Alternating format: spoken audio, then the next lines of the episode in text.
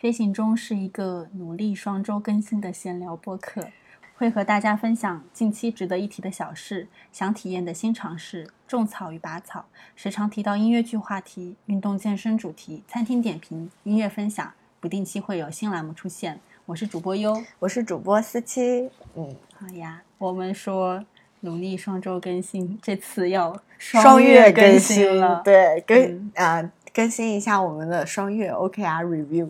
对，那要不然思琪先说说最近有什么值得一提的小事。我们上一次的播客是在三月十九号更新的，呃，距离我们上次播客更新已经过去了两个月时间。在这两个月的时间里，呃，我有三次旅行的经历，一次是追寻优旅行的脚步去了景德镇，第二次是去了沈阳。第三次旅行是五一期间去了扬州，这三个地方，呃，不分排名先后顺序，我都觉得还蛮愿意再去的。但他们旅行的侧重点会很不一样。呃，景德镇我觉得整体会更偏，嗯，不能叫人文吧，但确实有比较强的，呃，手工艺品属性。因为之前优也分享过，在景德镇。就是逛那种集市，对我是感觉那个集市上虽然有很多商品，我没有什么购买的意愿，但我觉得那种嗯，就是逛集市的感觉本身是很好的。我去逛的是那个景德镇陶溪川集市，就看到很多嗯表情痛苦的大学生为了拿学分，半夜就是大晚上在那个集市那里摆夜摊。对我就看到有一个杯子做的非常好看，是那种波纹型的。我就说想问一下他这个多少钱？他说两百多。我说两百多多少？他说反正你又不会买，就是两百多。对我觉得他好蛮拽的，就一副呃，我只是来这里攒一下那个测评积分而已，然后社会实践嘛，然后你也不用真的跟我交易，然后不要占用我时间，对。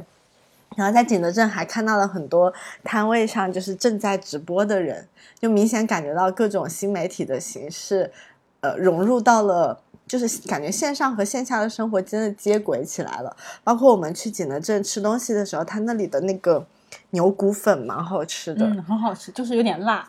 对，然后里面还加了，我吃到有一个很神奇的，叫加了那个凡式的加了陈皮。哦，就是那种橘子皮，然后会有很辣，然后好像还有里面还应该还有萝卜之类的东西。对，萝卜丁。对，非常好吃，好吃，而且分量很扎实，也很划算。是的，二十多块钱。好吃。对，是的，就觉得从配料到就是从粉本身到汤到配料到香料，每一样都是很讲究的，很好吃。然后在那个凡式粉斜对面有一家叫油条包麻糍。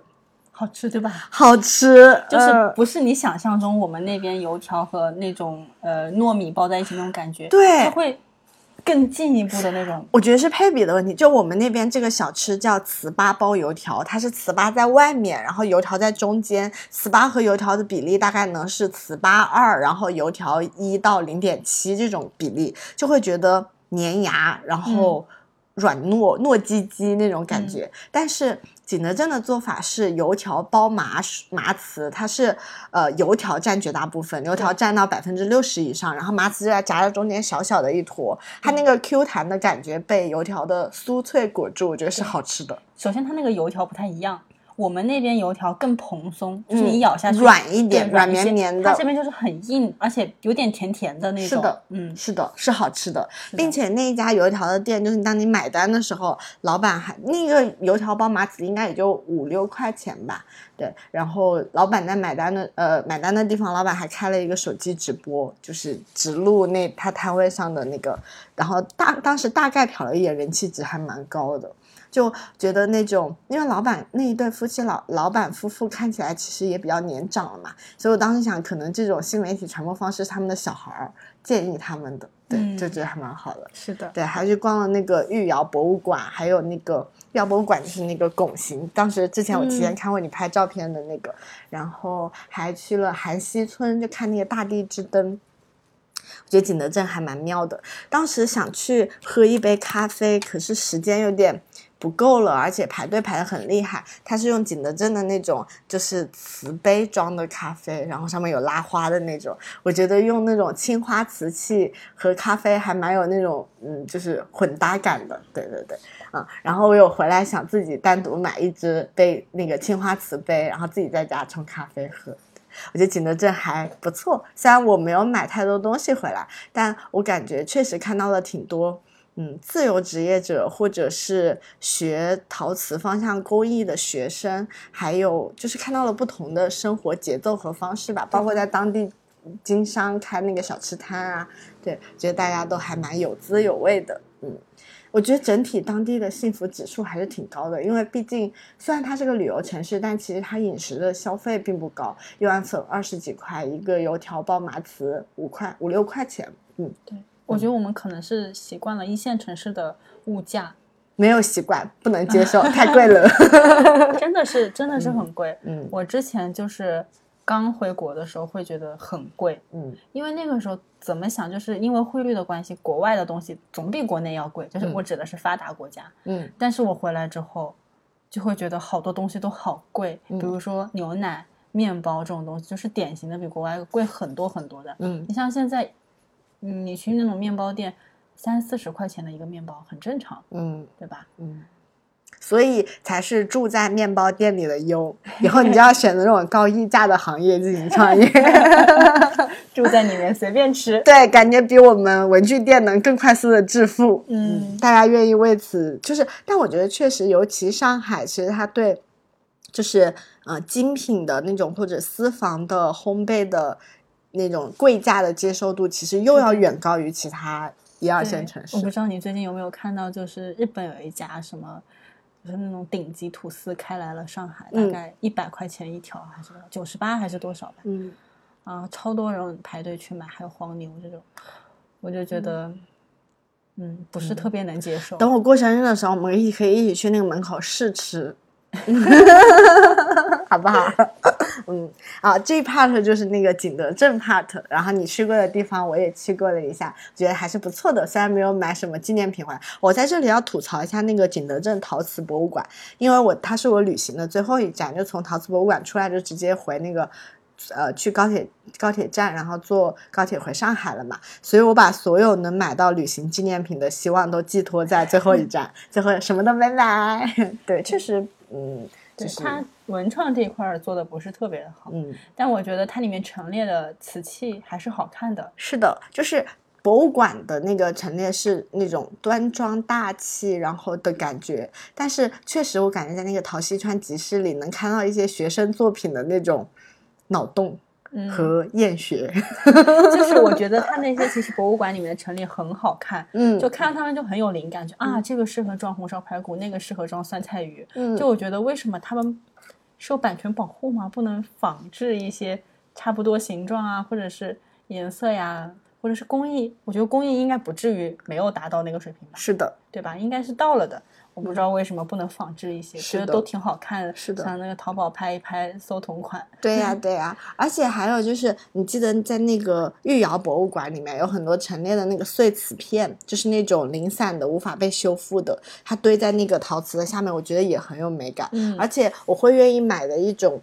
纪念品就旅行纪念品是那种能让我自己动手互动参与进去的嘛，所以以前有那个好像是陕西那边一个什么博物馆，那个考古盲盒，对的，我觉得很有意思，就是买回来然后有一层土，我自己挖，然后看出土的是什么，我觉得这个特别有意思。然后像景德镇，我觉得开发一些让大家自己拼陶瓷碎片，然后拼成一个什么形状，我觉得也是有有趣的。对的，而且像有一些什么大雁塔、黄鹤楼，不是有那种。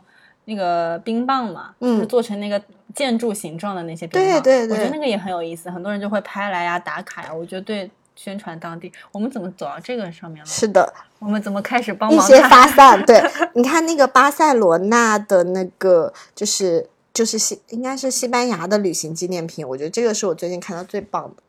哇！超好看，对吧？就是它是透光，然后它的那个灵感应该就是来自于那个大教堂的对彩色玻璃窗，好看哦。其实其实我自己感觉，你说这种东西，景德镇肯定也可以做啊，还做那种碎瓷片、彩瓷或者是青花瓷，对吧？我觉得大家也是就是会愿意为此买单的。对，嗯因为真的蛮蛮美是的，好看。嗯，那我就在景德镇迟迟没有看到这种让我就是就是非常心动，想马上买回去放在家里的东西。对，是的，嗯这第一部分。然后第二部分，呃，是去了沈阳，然后去沈阳的旅行非常简单，就是为了泡澡。嗯，所以做那种是漂流还是什么大滑梯？没有漂流的那个，它是在沈阳一家叫清河半岛的那个洗浴中心，然后它那个离市区有点远，而且跟我就是坐高铁返程的那个，反正就方向不太一样，所以我去的是一家就是呃就是传统在沈阳的一个古塔公园旁边，然后透明玻璃窗可以看到古塔的那种，然后它整体的氛围我觉得也蛮现代化，然后还蛮舒适的，就大概是这个样子。这很像办公室哎。是吗？它这是个用餐区，嗯然后这个是它的那个，哎，这个这个是它的那个观影区，嗯然后洗浴我觉得整体是舒服的，嗯，嗯然后这样的呃这样的一个一个地方，大概我记得在哈尔滨洗浴加搓澡加足疗，呃什么呃不是不加搓澡加足疗加洗浴加过夜费，然后是五十一块钱嘛，嗯，然后沈阳的话会稍微贵一点，但是也没有过百。好划算、哦。对，就两个人，而且它里面东西也很好吃比，我房租还低。东西也很好吃，而且我非常安利沈阳的一种叫就是创意各种锅包肉九宫格，就各种味道的看起来挺一样的。就什么蔓越莓锅包肉、肉嗯松锅包肉，然后甜味、辣味、咸味，反正就是九种味道的锅包肉，我觉得是好吃的，并且沈阳整体的那个消费就是就是。以沈阳的饭量来说，两个人去旅游，你人均想吃到超过七十块钱很难，就怎么也吃不完。所以我去之前旅游做攻略的时候就有说说，嗯，就有说法说东北的人民币，东北币跟人民币的汇率大概是一人民币等于三东北币。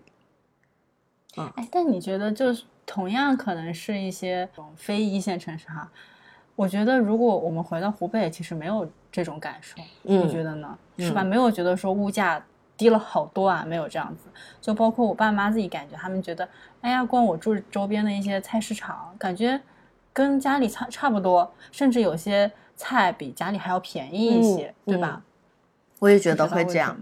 但但确实感觉就是包括整个东北的，就是呃消饮食的花费、旅行的花费，然后各种洗浴啊这种，然后还有交通，我觉得也是。就沈阳，我感觉打车就差不多，我从它市中心打到很南边的一个，因为那个地方没有开通地铁站，但是我想去逛那个辽宁省博嘛，然后可能也就二十五块钱，很远，半个小时吧到了。超级划算，就交通、饮食、住宿、娱乐都还蛮便宜的。我觉得可能在一线城市生活惯了，去哪儿都觉得哇开心，好划算。对，而且并且就是你看这个就是省辽宁省博的那个展，青花瓷展、啊是好看的，对。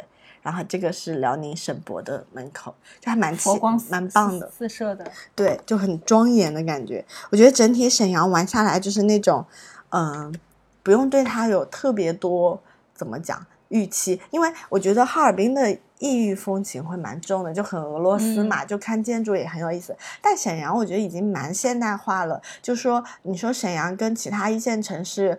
呃，打眼一看上去能分辨出来这是哪个城市，我觉得可能不能。你说从气候上来说，但其他就是交通啊，然后建筑啊，我觉得跟长沙或者呃广州之类的不会有太大的区别。对，就是可能植被上有些不同吧。对，然后我觉得沈阳也是那种，嗯，就是物价感人，然后服务上乘，嗯，然后呃娱乐多样化的地方。就如果是嗯，想要文化方向的话，也可以去逛辽宁省博，也还不错。然后它就不是那种就是是嗯很多无数的景点对着你逛，它也是那种让你体会像当地学生一样，什么逛逛夜市啊这种还是有的。对我觉得也是会回购。然后如果说在旅行这件事情上，景德镇的回购指数是三点五三颗星的话，那沈阳可能是三点五。对，就生活气息很足。对。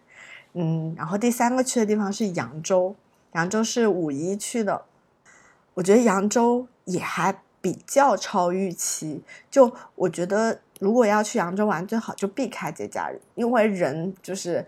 呃，就是会让那个瘦西湖景区堵得走不动路的那种感觉，可能那个体验确实不好，不是很好。但整体，我觉得如果能接受淮扬菜的口味的话，去扬州就是大概花个一天半到两天的时间，体验一下那个修脚和瘦西湖，我觉得还是不错的。对，然后扬州的回购指数可能也是三点五左右吧。嗯，好的。好呀，嗯，行，那我来分享一下我最近也不是最近了，就是近两个月，嗯呃，发生的一些事情。嗯第一个就是久违的，隔了应该有两年了吧，嗯我又去参加了春季餐厅周。嗯然后这一次餐厅周我去了两家餐厅，呃，一个是一家意大利餐厅，在那个应该是嘉善路那一块儿吧，另外一个是浦东香格里拉的桂花楼。我先说我对这两家餐厅的感受，就是他们大概都是在大众点评上人均是三百左右的一家餐厅，然后我去的话，大概是一个人花了可能一百六七十的样子。嗯，我觉得就是环境都非常好，然后是值得那个价位的。但是味道呢，就是正常。如果是以它的原价，我是不会再去吃的。桂花楼是什么菜系啊？呃，淮扬菜哦，嗯然后那个呃嘉山路的那家是西是餐，意大利意大利，对对，我觉得就是它是因为嗯，餐厅周它都是定好的一个 set 嘛，嗯。然后就是你你可能选择的范围比较有限，只能在二选一啊这种的，嗯。所以的话，有的菜你可能觉得 OK，但有的菜你不是觉得那么合口味。嗯。然后，但这两家餐厅，如果是你非常追求环境的话，就是你当天需要就是一个比较安静的环境啊，或者是你需要它看起来比较高端大气上档次，我觉得这两个餐厅还是不错的。然后位置交通也都很方便，然后，但是我觉得味道就真的是，嗯，如果它是在一家那种商场里面，我晚上考虑跟朋友去哪家餐厅，我可能不一定会考虑它。就是嗯它很正常，不会难吃，但是也没有觉得啊好好吃，就这种感觉。嗯，相反的话，不在餐厅周的那个一家餐厅，就是是我随机去吃的，叫神仙馆，它在衡山路、淮海路都有分店，我觉得很好吃。它大概人均在一百五到二百五之间，就取嗯决于你点点多少海鲜。嗯因为我是不太能吃很多海鲜的人，所以其实，呃，我大概只花了人均一百多。然后它环境也非常好，它在淮海中路的那个嗯、餐厅，它是用了那边一栋独栋的老房子。你想一下，那边其实不太有这种房子，但它就是在一条小巷子里面，嗯是一个独栋的老房子。我觉得这个感觉很像我们当时去吃的那家米其林，你记得吗？叫什么这里？麋鹿嗯这里，嗯，但它是在那个外滩那边，对外滩它相当于是那个外滩某一个大楼的、用了里面一间。嗯但这个神仙馆它就是就是淮海中路上不是有个 Pop Ice 嘛，嗯就那条小路拐进去啊，啊，然后它是大门紧闭，很重的一个大门，嗯你看起来就像关门了一样，你平常绝对不会注意到这有个餐馆。然后推进去之后，它其实面积很大，大堂就是整个一楼其实只有八张桌子，然后中间还有一些什么。嗯、水域就是一些小喷泉之类的，啊，然后所以其实每桌之间隔得非常开，嗯然后环境也非常好，就是你这桌讲话，旁边那桌应该是听不到的。嗯然后服务服务的话也都很好，菜也很好吃，嗯我觉得很值得推荐。嗯，然后它在衡山路也有很漂亮的那种带露台的，嗯，它是粤菜吗？潮汕菜，哦，嗯，海鲜，然后它还有，因为它应该还有一家餐厅，就是分店，但是不叫神仙馆，嗯。叫什么我忘记了，应该也是在就是衡山路那一块儿吧。嗯。它有一个很大的露天的草坪，嗯。也是很棒，就是环境做得非常好，我觉得味道也是很惊艳，就是那种不是平常太会吃到的嗯。菜系和种类，嗯，觉得还挺满意的。妙呀，对，而且我那天去的时候其实是周末，然后嗯。说的是周末其实要排队，但我那天去，嗯，十二点半去的，可能也就等了个十来分钟吧。嗯那你知道这家餐厅的方式是朋友安利那种吗？嗯，是我在一个跟美食相关的群里面，就哦是里面的大概大家都挺会吃的，然后嗯有人推荐过，然后我啊就在大众点点评上加了信息。嗯呃，我一般是根据我要去哪个地方，然后我就搜那个附近我加过星星的餐厅，然后去吃，我觉得还还挺不错的，就是那种会再去吃的餐厅。嗯，喵呀，是的。然后还发生了什么？就是一件已经很久的事情，就是陆家嘴咖啡节啊。其实我不是一个爱喝咖啡的人，而且喝完之后就是睡不着觉。嗯，但是我的有一个朋友他还蛮喜欢的，然后我们就一起去了。但是去了之后呢，其实有很多，不管是咖啡馆也好，还是说咖啡的品牌，甚至是一些跟咖啡搭配的，像牛奶呀、燕麦奶呀这一类的品牌，都有去摆摊儿。然后我就会觉得，特调咖啡遍地开花，就是有点，嗯，像 O P S 应该是比较早入局的人，就是那种矮矮胖胖的一个杯子，嗯，然后上面有一根儿。竹签，嗯，然后插了什么小果子，撒了一些花瓣，就是假设当场有一百个摊位，可能有四十个摊位都在做这种咖啡啊，然后还不便宜，都是四五十块钱一杯，嗯，对，就不知道，感觉就是可能是一种营销的方式，嗯，是吧？就是觉得做的很貌美，但是实际上味道呢也不好说。我在沈阳就是。沈阳的大众点评咖啡口味榜排行第一的那一家，喝了一杯他们家最招牌的那杯咖啡，巨好喝，嗯，二十五块钱还是二十四？嗯嗯汇率是真的存在的，是的。然后，但是我觉得比较惊喜的一点就是，我在那里偶遇了一个非常好喝的椰子水，嗯，就是嗯，其实现在椰子水的品牌很多，我试过很多种。嗯，没有觉得有特别接近那种新鲜椰子味道的。嗯，但这一家就是我那天是纯属喝前面的奶喝腻了，然后我觉得看见有商家在派发那个椰子水的小样，我就说拿来简历喝喝吧。哇，那个椰子水是真的是那种品质非常好的新鲜开的椰子的那种味道。但这个品牌呢，我觉得有一些怪怪，它就是准备有点没做好，就是它来卖的时候，它国内的渠道还没有铺好。嗯，就是我回来觉得好好喝啊，我就上网去搜，就哪个渠道都搜不到它有卖的，我觉得它就浪费了一波流量。嗯，它可能真的是现场开椰子倒进去。但它后来我有关注它小红书，好像慢慢开始铺渠道了。最开始它在快团团卖。哦，那确实很对，很偏门的渠道，因为它是要那种冷冻保存的，可能这个供应链上面的要求会比较严格一些。保鲜，嗯，但真的很好喝。但是我觉得有一些太贵了，我还是去买一颗新鲜的椰子喝。河马值 得拥有，对的。然后，另外就是又到了那个。看剧的环节，嗯，音乐剧，对的。以后这个环节我们要前置，因为我发现我们的新增粉丝 很多都是音乐剧细分领域的，对，是吧？对，爱好者，可能我们还是要再垂直一点。新增订阅者，对，是吧？嗯，呃，最近其实，嗯，从过完年到现在，我一共只看了两部作品，嗯，因为你都在醉心于为考试而准备，一个是这个，另外一个是其实。有上映了很多，但是呃，很多一些都是我看过的，嗯，所以我也没有去买票。还有一些题材我不太感兴趣的，我现在也是就是还是挑自己最想去的去。然后呢，一部是音乐剧，嗯，是我之前很喜欢的赵书馆儿的导演徐军导演的新的作品，然后几乎也是。赵氏孤儿的班底就大概有百分之六七十的演员都都是原来的。然后去看之前，我是非常非常期待的。嗯，其实我是没有看过《哈姆雷特》这本书的。嗯，然后我也不知道它的剧情是什么，直到就是进了剧场，进剧场的前五分钟吧，我才百度百科搜了一下到底是个什么故事。我们我们又不是文科生。然后呢，嗯。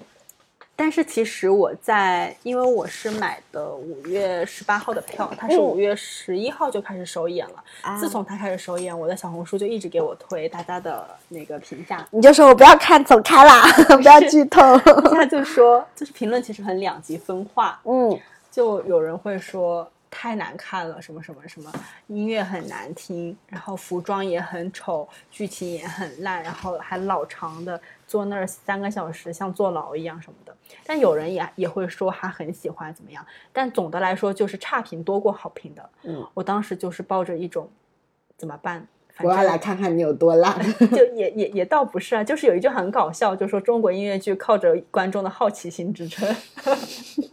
但是我我当时想，嗯，我既然这么喜欢他的前一部作品，当然这部可能也会有我喜欢的地方，我是抱着这样的心态去的。嗯，其实看完之后，我觉得不知道是不是因为我期待报的比较低，嗯我觉得还可以。嗯就包括大家吐槽的衣服，除了有那么一两个，就是男男主，就是哈姆雷特的叔叔，那个叫什么克劳迪斯还是什么，我也忘记了，他的衣服都很丑，以及所有男性演员的灯笼裤都很丑以外，其他我觉得都很好看。嗯就他的配色，可能有些人会觉得很很壮或者是怎么样，但是我觉得还蛮好看的。嗯也很有艺术性，我很喜欢。然后他所有演员的演技，然后唱功、表演都非常到位。但唯一觉得不太好的地方是什么呢？就是这个故事、这个剧情。后来我想想，这能怪谁呢？不能怪莎士 比亚啊。我能怪莎士比亚吗？好像也不太合适。人家能成为这么伟大的作家，对吧？嗯，我觉得毕竟是一个那么就是那么多年代以前的故事，它跟我们现代人的可能一些伦理观和行事风格，就是那种就是交往的逻辑都已经很不一样了。对的，嗯对的。而且的话，其实说赵氏孤儿也是一个放在那个时历史背景下才能理解的故事，但是这个来说，怎么说呢？它毕竟还是一个西方的故事，赵氏孤儿它至少是一个中国的故事。还有一个就是，我其实在去看这部剧之前的一个周末，我去听了他的作曲家的一个分享，然后作曲家其实很坦诚，他说我看到了网上很多评价，就说，嗯，这部剧里面歌全是大歌，除了高潮就是更高潮。我去听了，确实如此。嗯，确实可能有那么百分之二三十的歌是不好听的，但是因为这首这个剧里面它没有什么对白，所有的对白几乎全是用唱的方式来呈现的，就你不可能保证你说的每一句话都是押韵或者是都能附和上旋律的，我觉得挺难的。就本来应该是规则为内容服务，而不是为了就内容去为了靠近规则而去让内容改动。对的，所以其实我也没有期待他说惊艳程度能像我前两年看的《赵氏孤儿》那样，但是嗯我觉得还可以，还不错的，嗯就是演员演技都在线。那只是说这个故故事本身没有那么让人就是惊喜罢了，因为你一开头就能大概猜到结局是什么样子嘛。嗯我觉得嗯还可以，不至于很差。嗯也能看到，就是所有不管是歌词也好，作曲也好，导演也好，服装老师、造型老师，大家都是很用心的，嗯还挺好。就唯一唯一觉得有点奇怪的地方，就是因为呃，所有的音乐剧的唱段它都是会显示歌词的嘛，嗯然后这个歌词它还会显示英语歌词。我有非常认真的看那个英语歌词，翻译的非常之奇怪，我也不知道这个是谁做的。是那个 Chat GPT 翻的。就是它，因为其实歌词它不是那么遵循呃人的就是正常的讲话逻辑，主谓宾都有，他那个英语也完全不遵循，就非常的。可能用的是古英语，就是就是莎士比亚那个年代对我当时想了一下，是不是？后来我觉得好像也不是，就很奇怪。嗯而且因为有时候中文两个字考可以搞定的事情，他放了两行英文才搞得定，嗯，就是也挺难翻的。其实有些歌词写的挺好的，嗯，这个是哈姆雷特，就是普通吧，嗯，我觉得花三百块钱去看一下是 OK 的。你花了多少？我花了四百多，小亏。对，然后呃，因为有一些周中的票卖不出去，大麦出了限时券半价，忘了口碑他忘了口碑不是很好。对嗯、我我在网上还看到有说黄牛有两百块钱卖七百块钱的票，当然我我是从来不买黄牛票的，我觉得就是要断了这条路，一定不嗯能支持他们，但是你可以找官方给你退钱。还行。就是欣赏到了三，毕竟有三个小时嘛，一嗯般音乐剧都是两个小时，我觉得嗯也还行。嗯，然后另外一个就是我觉得在我这儿评分很高的，我去看了一部话剧叫《加克》，嗯是五一的时候我带我爸爸妈妈一起去看的。然后这一部剧其实我是在很久之前就种草，是我听另外一个呃戏剧播客推荐的。然后当时我就对这部戏有印象，然后他说今年要复排的时候，我就赶紧去买了票。然后我觉得这个题材呢，我爸妈看也是 OK 的，所以就给一家人都买了票。看完之后，我也觉得还蛮喜欢的。它的故事其实设定很奇妙，故事发生的时间是二零一六年，嗯但是它的背景是在四十年之前，也就是一九七六年，就唐山大地震那一年。那个男主角叫马识途，马识途他是上海人。等一下，我们这个是不是会涉及到剧透？是不是应该预警一下？嗯，我想这背景不会涉及剧透，嗯，对的。然后他从上海去唐山出差，嗯其实就有几种结局，一种是他没能回来，嗯一种是他回来了，然后还有就是一共这部剧有四种结局，他在同一部剧里面演了四种平行时空，是不是很奇妙？而且呃，因为其实他演的是四十年之后的事情，所以嗯。都是老夫老妻了，嗯，真的就是你其实很很难在一个话剧舞台上处理这些时空的变换，它因为它嗯。不像说是电影或者电视作品，它可以用一些后期的手段来处理，它用非常非常奇妙的方式，呃，把这四段不不同的可能性嗯。串联了起来，嗯。并且四种可能性它不是平均分配这四个时长的，嗯。每一可能有一段是会特别长，有一段可能会就是很短，但是你觉得每一段都是恰到好处，并且其实这个这个剧它最开始说它是叫一个荒诞剧，嗯。但我觉得它其实都是唠家常，没有什么荒诞，直到看到这部剧的最后一刻。我才意识到它真的就是一个荒诞剧，但这个涉及剧透，我就不具体讲了。嗯对，因为看你如果提前知道了这一点的话，可能就没有那么有意思了。嗯然后我觉得他这部剧好在哪里呢？它其实一共就三个演员，然后布景也很简单，就是在上海的一个那种老石库门的房子前面，然后都是一些日常的对话，但是你会觉得就是他讲的都是日常的事，他但他好像又把生命中所有的事情都讲了。嗯嗯，这个就让我想到，就是最近我们都在看的有一部剧《重启人生》，嗯很像，嗯非常非常像，就是它也是讲像一种平行时空，就不不同的可能性一直在尝试。嗯然后《重启人生》，你也觉得它讲的都是一些非常非常日常的事情，没有那种惊天动地的，就像那个女主不是有一有一世是做。制作人，对的，嗯然后，然后他们当时说啊，要重来一次的话，那得做多么震撼的事情，但是其实并没有。嗯那你觉得他什么都没讲，但好像又什么都讲了。嗯，对，我很喜欢重启人生，因为我觉得它是现在很难得能看到的，就是里面每一个女性角角色都没有重点去说她的爱情、她的家庭，对他们到最后活到九十八岁都没有结婚。对，就是在讲好，就是在讲他们自己的友谊和事业这个部分。我觉得就是在这个时代能看到，就是侧重点落在这两块的作品很稀缺，而且他还讲那么好。对的，而且就是你会看到整个社会都很包容。就是女主的家庭，她的妹妹是，就是可能跟大多数人一样，对很早就结婚了，有了自己的小孩。然后，但她是，呃，不管在哪一个哪一轮里面，她都是可能一直在很努力的工作。我有我有一个比较重要的这部剧对我的影响，我为了下辈子能投胎成迪丽热巴。然后看完这个剧，再很努力的积阴德。我不仅要做人，我还要投胎成迪丽热巴。为什么要迪丽热巴？是一个很高的目标，就喜欢他的呃外形和性格。嗯嗯对，颜狗。身材好。哦，对，是，我觉得他真的还不闪光点蛮多的。就我觉得他这么多年来也没有什么大黑料啊什么的，就一直在。虽然不说他作品精不精品，或者有没有产出、拿不拿奖，这些都放在旁边不谈，就是一直没有停工，一直在干活，然后并且也没有爆出来什么，可能也是我不知道啊，也没有什么小三啊，然后瞎谈恋爱啊，就我觉得就是乖乖巧巧、规规矩矩的一个超级大美女。对嗯，我我还是挺喜欢这一挂的。哦，那那我的我想投胎成熊猫是跟你这儿就没事，我可以去，就是我迪丽热巴可以去你在的那个熊猫馆看你，给我熊猫馆代言。对，帮你 合影。我会觉得当那个你那个熊猫你可以叫迪丽热奇，然后我叫迪丽热巴，很不错。但我觉得我没有不尊重迪丽热巴的意思啊，但我讲真，我觉得要投胎当熊猫可能比当迪丽热巴还要难。是吗？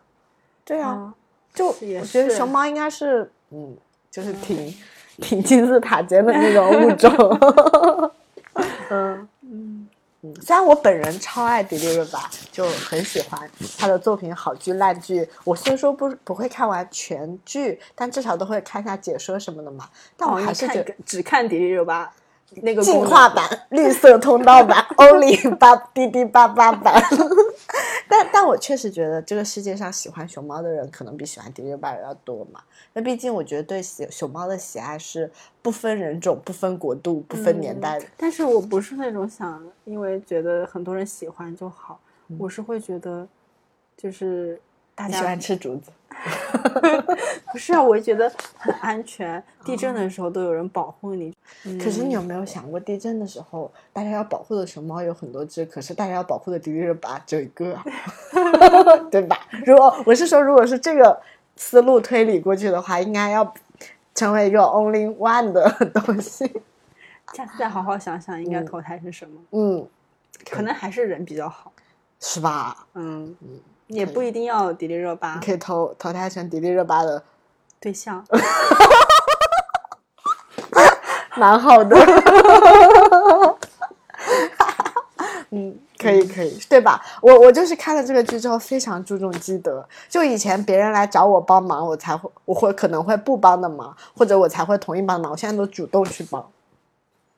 嗯，我下辈子一定会比这辈子过得还要好。嗯，但是我觉得看起来积德积的最多的还是那个叫什么河口女士，就是她第一是第一轮人生的那个公务。员，对对，因为她不是活了很多轮了嘛。每一轮都是公务员。对，然后 啊，说那个说重启人生这个剧就是公务员入职宣传片，什么什么招招聘宣传片。对呀、然后你看她最后那一轮，嗯，其实帮了很大的忙嘛。对啊，他是最关键的那个对人，扭转了整个结局的人。，对，要不然她就要做那种触犯法律边缘的事情了。是的，挺好的。喜欢喜欢，好看，可以的，对，好看。然后，嗯嗯，你把你的那个，你还有其他的事情没？嗯，我想想看哈，嗯其他的，嗯，就还是跟这个看剧相关的。就我除了买了演出的票以外，我还看了两个就是免费的。对于我来说是演出吧，它其实是文化广场每年都会办的一个音乐剧演唱大赛。嗯我去看了，呃，第一次是去看了前二十强的公演，嗯然后最后是看决赛，决赛也是这二十个人。我自己的感觉就是觉得，对于他们来说是一场表演或者是比赛，对于我来说可能就是像周末去看剧一样。我觉得这些没有花钱的体验，甚至比那些花了钱的体验还要开心，还要幸福。嗯就是来参加这个比赛的人，可能前二十强大多数还是科班出身的，嗯但是也会有一些素人，就是非学这个专业的，嗯，有二十出头的，可能大多数还是二十出头的，但也有比如说四十一岁的音乐剧老师，嗯还有一个六十一岁的海归职业经理人嗯啊。我在决赛的现场听到他说他是本科学医，嗯研究生学计算机，然后现在在做管理咨询，六十一岁了他还在做，然后业余时间在学他喜欢的音乐剧，哇！然后他当时唱了一首歌，那首歌是，嗯，他的嗯背景是应该是一个妻子在病入膏肓的丈夫的床前唱的，哇！他那一开口就是感觉全场人就是眼泪都要下来了，哇！就觉得就是很灿烂的人生。嗯然后到了这个年龄段还在追求自己的梦想，嗯然后唱的也非常好。然后当时决赛下面评委就说，嗯，其实，在现在的音乐剧市场，这个年龄的演员是断层的，一般都是找年轻的人来化妆扮老去演这样的角色。我经常会对着比自己还小的人叫岳父这种，然后就说我们希望有真正这个年纪的人来演这个角色，就希望能在舞台上相见。对，我觉得他可能是第四轮人生，第一轮是学医的，第二轮是学计算机，第三轮是学学战略咨询，然后第四轮的时候，他就用他前三轮的快速通关，然后来到了他就音乐剧新天地。对，而且我觉得你参加，就是你去看这个演出，其实不是周末简简单单看一场演出那么简单。然后你可能是创造一零一的制作人，哎，我觉得真的大家都很优秀，除了一些科班出身以外，有些有一个女孩子是做律师的，二十四岁，嗯。然后那像这种肯定是没有经过长时间的那种专业训练，嗯。音色条件非常的好，然后她当时唱了决赛的时候唱了一首。汉密尔顿里面的《Satisfied》，你可以去搜一下这首歌，非常非常的难唱，嗯。然后唱的也非常好，还有包括有学播音主持的来唱，嗯，还有就是真的就是各行各业，然后各种年龄，大家都非常优秀。就是我很期待在将来的音乐剧舞台上你也可以见到站在那个舞 台上。我希望他们能就是就是很快能看到他们嗯出现在商演舞台上，就觉得看到他们是那种怎么说呢，就真的是为自己的热爱的东西在尽全力的去绽放的那种感觉。真棒！对，然后种草拔草，嗯，种草拔草，其实我刚才餐厅那个就是，我觉哦得那两家餐厅周的都不值得平时去。嗯嗯然后种草是神仙馆，嗯，我跟你讲，超级巧，有一位对我们来说很特别的共同朋友，我昨天还前天跟他说我回。就是回上海了嘛，然后问他，呃，因为我飞机不是延误了嘛，我不是上次还有一个东，他放在我的东西，我就想给他嘛，我就问他，我说你今晚有约吗？然后我本来以为我九点钟就能到上海，可能可以晚上见面给他，他说，哦，他说，哦，早知道你今天回来，可以一起晚点吃神仙馆。真的吗？嗯因为那家餐厅就是离他家很近。嗯，嗯，对。然后我当时说神仙馆是什么？你怎么会这么叫人？他说哈哈是店名，我在吃，好吃。对对对，因为我觉得对于我们这位朋友的嗯是肠道条件来说，可能这种干净的食材，然后精心的处理，对，就非常高要求、高标准，对，嗯，能符合他的要求。他吃的很嗯快乐的样子，所以刚才从你你提到神仙馆的时候，我就觉得就是。就是世世界线收束了，都收到了这家馆子上，然后我一定要去吃。嗯，嗯，可以，好下次我们可以一起去吃。对，对离他家很近。好呢，嗯，好，那我补一下我的种草和拔草。哦，我觉得年龄到了这个阶段之后，像今年我送给优的生日礼物就是一个按摩肩带，是一个披肩。这次应该上次播客有讲到吧？对对对对，我觉得特别好。然后呢，我这次的种草，一个是一个呃，睡觉的时候，就对于我这种经常容易腰痛和坐那种高铁、飞机时间超过两个小时之后，就是这种叫腰椎舒缓器，我就不说什么牌子了，应该很多哦，就是牌子都有。躺在对床上的时候用的。对，就是你晚上睡觉前，我觉得躺一会儿非常有好转。就你让它贴合你整个腰部，然后它上面还带有这种软的，就是护腰、腰托这种软的按、嗯按摩的嘛，就放在大概这个位置，它会很好的贴合你腰的弧度，然后整个就是呃，我我觉得。就可能不比一些好的按摩师傅的效果差那种感觉，嗯因为有些按摩师傅他不知轻重嘛，所以我一般去按摩店按摩的时候，都会跟师傅说，请你不要碰我的腰，因为我腰很容易痛。如果你瞎按的话，我要痛好几天。但像这种，我就觉得晚上睡觉的睡觉之前自己这样躺在上面躺一会儿，让它来回的这样按一下，就这个腰会腰椎舒缓器非常好用。嗯，我觉得对于家里床垫偏硬的朋友们来说，可能会更加感受到它的好用。因为我是在软一点的床垫和偏硬的床垫上都试过，我觉得效果都很好。嗯，就品牌就不重要，因为我觉得就其实功能都都差不多。对对对，然后还有一个就是我要推荐，就是办公使用的，应该是你之前有一次播客有提到那个乐哥升降桌、乐哥折叠折哦它有叠个牌子，台，对，就是当时是那个何同学有做过一个稿件，是用那个乐哥的桌子改了一个全自动的那个，应该我记得那个稿件好像有快一千万播放吧。他在那个乐哥的桌子上改了一个电子组件，然后让那个桌子变成一个全智能办公桌，就是可以帮你把水杯这样挪过来啊，然后什么自动断电吸电呀、然后什么闪光。但是我我的那个就是因为是我同事借我用的，没有那么高端，它应该就是两三百块钱吧。